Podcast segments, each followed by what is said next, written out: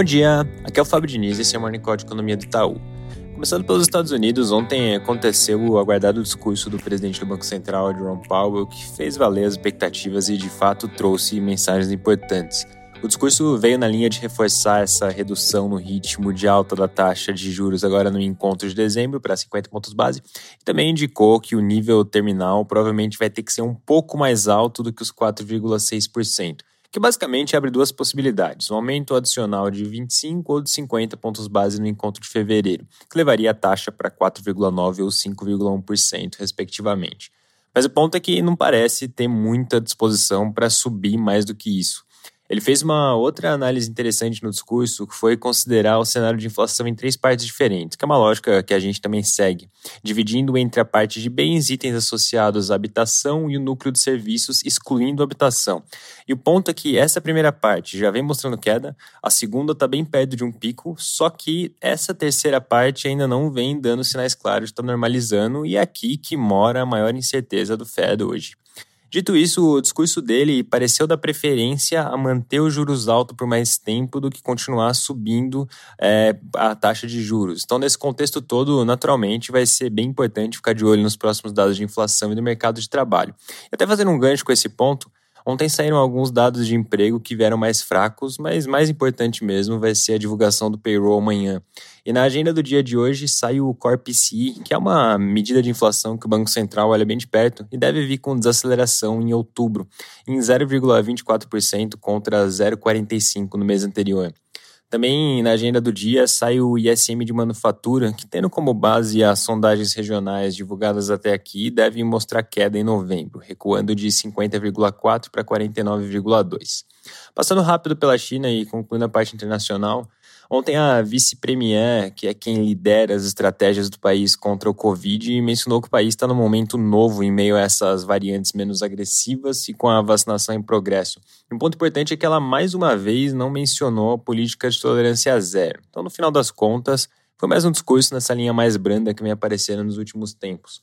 E um segundo ponto é que o PMI Caixin de manufatura mostrou uma leve oscilação positiva agora em novembro, que foi diferente do PMI oficial, que foi divulgado mais cedo nessa semana e tinha vindo com queda nesse mesmo período.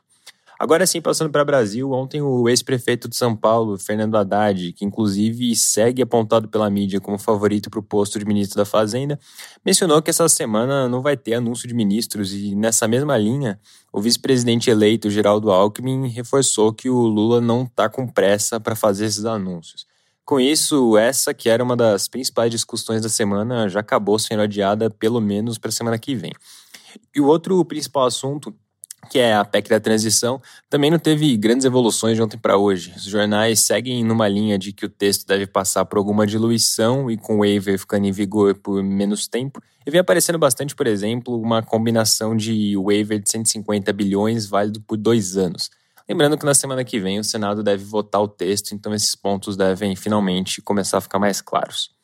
No mais, tem uma notícia hoje mencionando que o governo eleito poderia rever uma parte da reforma da Previdência, que seria mudar a parte da pensão por morte e aposentadoria por invalidez. Basicamente, esse tipo de aposentadoria deixou de ser integral com a aprovação da reforma em 2019. Hoje equivale a 50% do valor do benefício mais 10% por dependente. E a ideia seria subir para algo entre 70% e 80%. Essa é uma discussão que ainda é bem preliminar, mas do ponto de vista fiscal tem um impacto bastante relevante.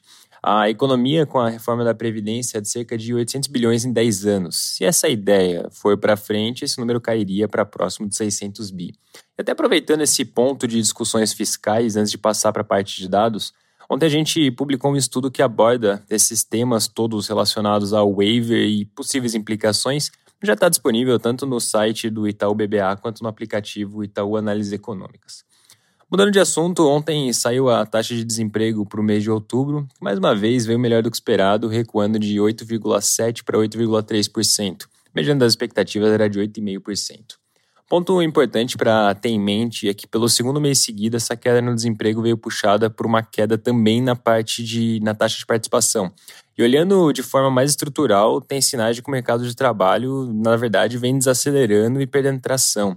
Por conta disso tudo, a gente espera que o desemprego suba um pouco até o final do ano, fechando em 8,6 e ano que vem termine em 9,3%.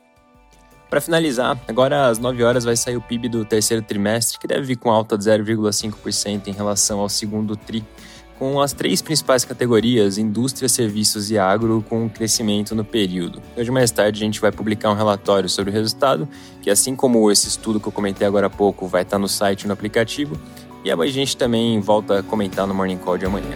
É isso por hoje, um bom dia.